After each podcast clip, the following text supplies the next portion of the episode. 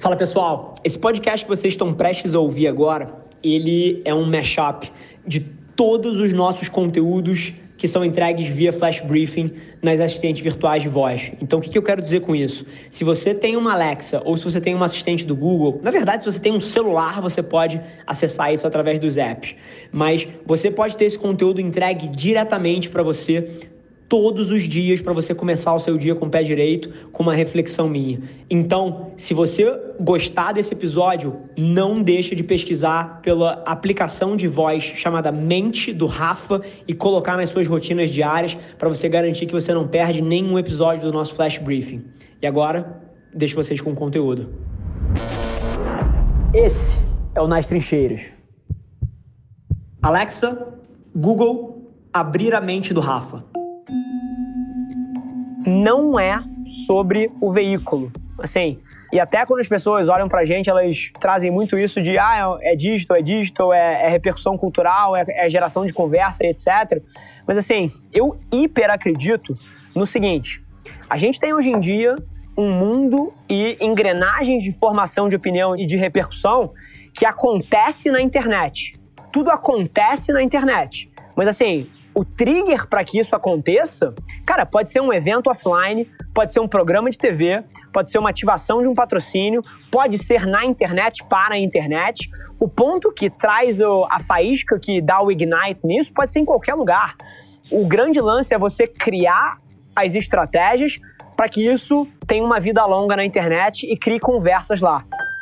Cara, você está investindo a sua vida aqui, cara, tá aqui a minha prestação de contas do que a gente está fazendo com a sua vida. Cara, eu acho que isso é uma obrigação da empresa. Eu acho bizarro empresas que não fazem isso.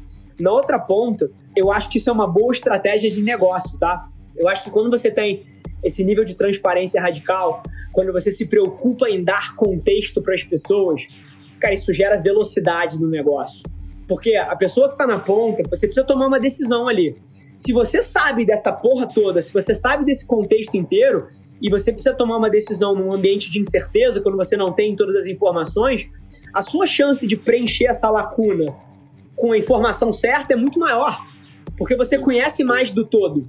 Então, assim, como estratégia de negócio, dar contexto para as pessoas é uma excelente estratégia de negócio. Então, tem os dois lados. É curioso como esse período delicado que a gente vive como sociedade está abrindo oportunidades para quem lidar com isso da forma correta. Eu queria tentar trazer um pouquinho disso para vocês hoje. A primeira delas é um momento tão delicado emocionalmente para uma empresa, todo mundo afastado, todo mundo isolado, isso dispara ansiedade, dispara anseios, dispara pô, uma série de gatilhos nas né, emoções das pessoas, que se a empresa como um grupo, se as equipes como um time conseguem lidar com isso de uma forma inteligente, a quantidade de inteligência emocional e de conexão e de proximidade que isso vai gerar na empresa como um todo é monstruosa e a empresa tem a condição de sair muito mais madura emocionalmente e os times porra, de alta performance, muito mais coesos e, e, muito mais próximos e conectados do que eles entraram, que isso é uma oportunidade tremenda para qualquer empresa. Eu enxergo isso na nossa empresa aqui, mas isso serve para qualquer outra companhia ou para qualquer outra equipe que está passando por um momento emocional delicado, né? Se você lida muito bem com ele, você sai muito mais maduro no topo. E acho que a principal lição, assim, eu poderia falar muito da dinâmica de dia a dia, mas não vejo isso agregando valor para vocês, tá? É, acho que muito da, da ótica que eu queria trazer aqui e que serve para você, independente de você ser cara, um dono de restaurante ou funcionário de uma empresa, ou um empresário grande, ou alguém que está tentando tirar um projeto pela primeira vez do chão, é, trabalhe em alguma coisa que você acredita.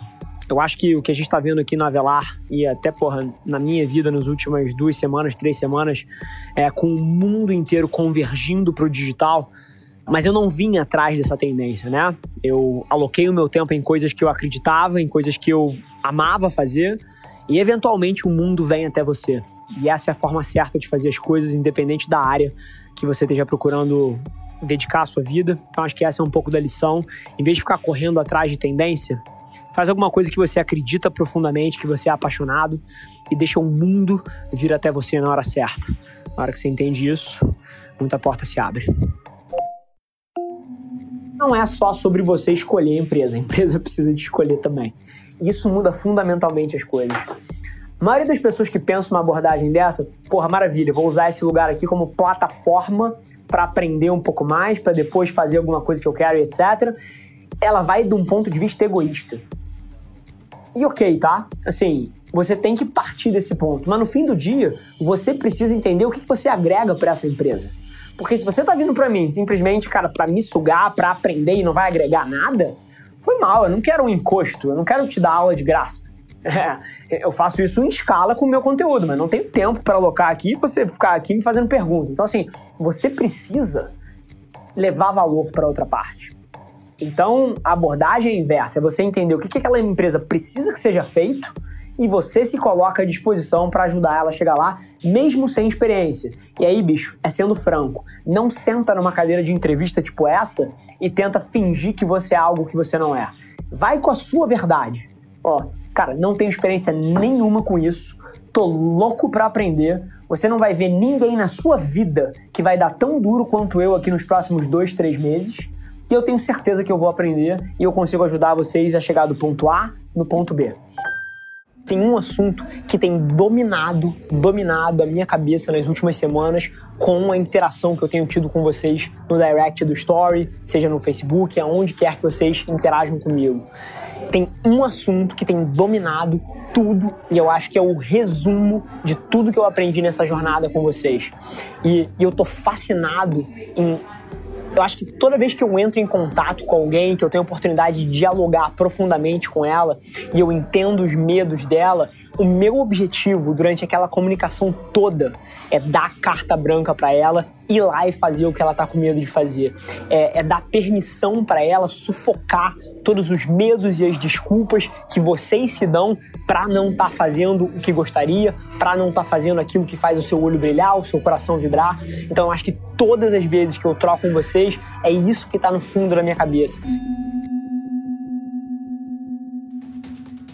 Esse foi mais um episódio da nossa experiência em áudio e como eu já falei, eu adoraria saber que você está gostando do que a gente está compartilhando por aqui. Então não esquece, se você está tirando valor desse conteúdo, ia significar o um mundo para mim, que você tirasse um print da sua tela, postasse no Stories me marcando e aproveita para ir na sua plataforma favorita também e deixar um rating de cinco estrelas e um comentário lá, ajudando a gente a construir essa comunidade tão vibrante que move o Brasil para frente através do empreendedorismo e que fala desse Brasil que dá certo. É um prazer ter vocês comigo e a gente se vê no próximo episódio do podcast.